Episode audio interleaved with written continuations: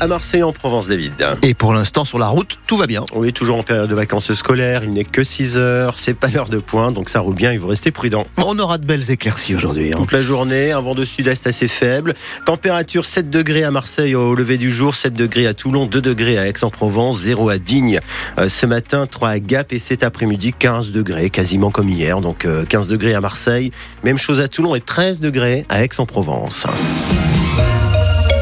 Le dernier règlement de compte à Marseille n'est pas qu'un numéro. Alors c'est vrai que c'est le, le 48e, la 48e victime qui tombe.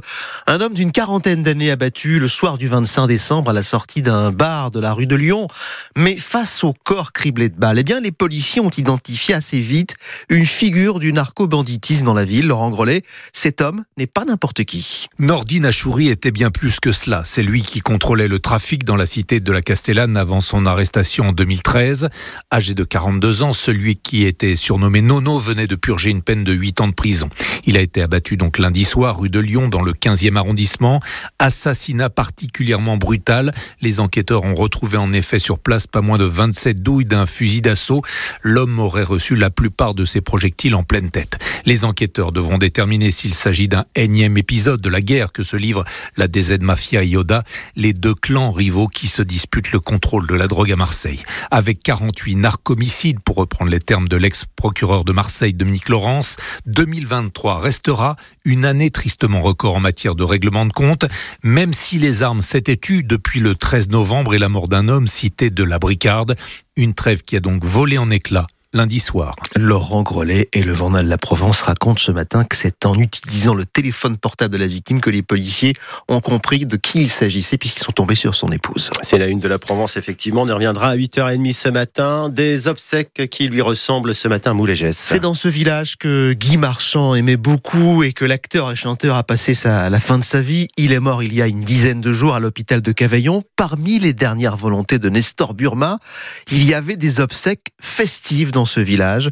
Guy Marchand voulait qu'on vienne chanter, danser, chanter et, jouer donc dans le bar à côté de l'église. C'est comme ça que ça va se passer, comme l'artiste l'a voulu, dit la mère de Molégès, Corinne Chabot.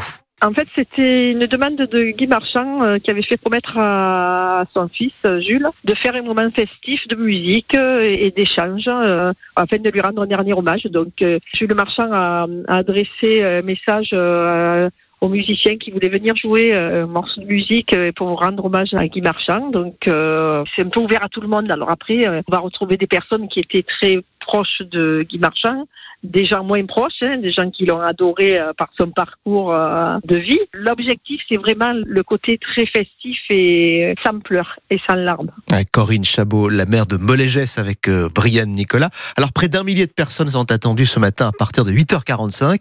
L'église elle est toute petite, à peine 370 places, donc il y aura beaucoup de monde à l'extérieur.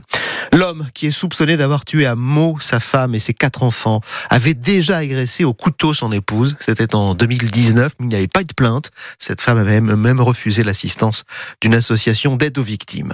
Tribune contre tribune, David, et au milieu, Gérard Depardieu, toujours dans la tourmente. Après le texte signé hier matin dans le Figaro par une cinquantaine de personnalités du monde artistique pour soutenir le comédien mis en examen pour viol, il y aura dans quelques heures dans le journal Le Monde une déclaration de l'association MeToo Média. Sa vice-présidente Muriel Réus ne comprend pas pourquoi Gérard Depardieu est à ce point soutenu. Ce complément d'enquête, il a été produit par France Télévisions. On ne peut pas accuser France Télévisions de faire n'importe quoi. Les séquences qui sont accusées d'avoir été détournées ont été validées par huissier. Qu'est-ce qu'il faut faire de plus que de que, que de pas se rendre compte de ces propos euh, qui sont dits face caméra, qui sont dits par un homme qui a parfaitement conscience qu'il est filmé, qu'il est tourné en permanence. Donc, si vous voulez, euh, je, je comprends pas les mots qui sont utilisés dans cette tribune. Je comprends qu'on puisse défendre le talent de comédien de Gérard Depardieu que nous ne remettons absolument pas en cause.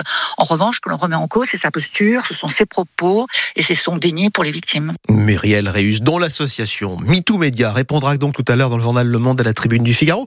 Il y a un texte, par exemple, qui dit qu'un présumé innocent n'est pas forcément un innocent. Et ce matin, bien sûr, vous pouvez euh, vous aussi apporter votre point de vue. Il nous intéresse. Est-ce que vous comprenez les artistes qui défendent Gérard Depardieu, accusé pourtant, on l'a dit, par une quinzaine de femmes? Ou alors vous pensez que bah, ça va trop loin, que c'est d'abord à la justice de se prononcer, pas aux réseaux sociaux. Vous nous appelez au 04 42 38 08 08. Alors lui, il soutient Depardieu. Hein. Emmanuel Macron, qui est de retour en Provence pour les fêtes, le président de la République, à Brégançon depuis vendredi dernier. Il devrait rejoindre Paris d'ici dimanche pour les vœux aux Français. Véritable coup de tonnerre à huit mois de l'ouverture des JO à Paris. Le Français Pierre-Ambroise Boss annonce à 31 ans sa retraite en raison de blessures récurrentes au tendon. Un poisson, une photo David, voilà une nouvelle règle surprenante qui pourrait s'appliquer dans les calanques. Alors ça c'est le souhait de la direction interrégionale de la mer Méditerranée. Obliger les pêcheurs de loisirs à enregistrer sur une application toutes les prises qu'ils vont effectuer sur le périmètre du parc national des Calanques et ses alentours. L'arrêté n'est pas encore en application, hein, Xavier Ponroy, mais les pêcheurs marseillais sont déjà vent debout contre cette idée. Après plusieurs heures au soleil sur une digue au bord de l'eau avec un ami, Guillaume range la canne à pêche et ça n'a pas vraiment mordu. Non, ce matin, très mauvaise matinée, euh, deux poissons. un gobi, une girelle, mais bon. Pas grave, ce Marseillais est surtout là pour profiter du beau temps. Alors quand on lui dit que bientôt il devra peut-être enregistrer tout ce qu'il pêche, on lui gâche un peu le plaisir. Ça reste de la pêche de loisir. S'il faut que chaque fois qu'on fait une prise, il faut la noter euh, et puis après aller différencier euh, deux poissons de même variété. Bon, il ne faut pas que ça devienne non plus une corvée. Hein. On vient là pour se détendre un matin par semaine. Hein. Si après il faut qu'on travaille, non, ça devient compliqué.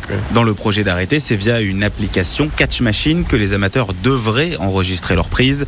De quoi faire bouillir Yves Tambon, responsable d'une école de pêche à Marseille. Je pense que ceux qui ont fait ça, ils n'ont jamais mis les pieds à la mer. Hein. Ici, il y a pratiquement personne personne qui le croyait. Hein. Bah, recenser, c'est facile, ils ont qu'à nous demander. Hein. Nous, on leur dit, hein, c'est pas la peine de faire des enquêtes comme ça. Hein. On va pas s'amuser à prendre le smartphone avec les mains mouillées, les petits. c'est carrément incompréhensible leur histoire. Lors de l'enquête publique menée en novembre pour cet arrêté, 159 des 164 contributions étaient des avis défavorables. La direction interrégionale de la mer Méditerranée a indiqué qu'elle allait revoir sa copie. Xavier Pourroy, quel pêcheur de Marseille on pourra plus mentir sur la taille des poissons qu'on pêche alors. Ah oui, je crois. Puisqu'il y a une photo, euh, ça va être compliqué. Euh, maintenant, ça va être attention, le petit poisson va sortir. Bon, c'est un temps aller à la pêche aujourd'hui.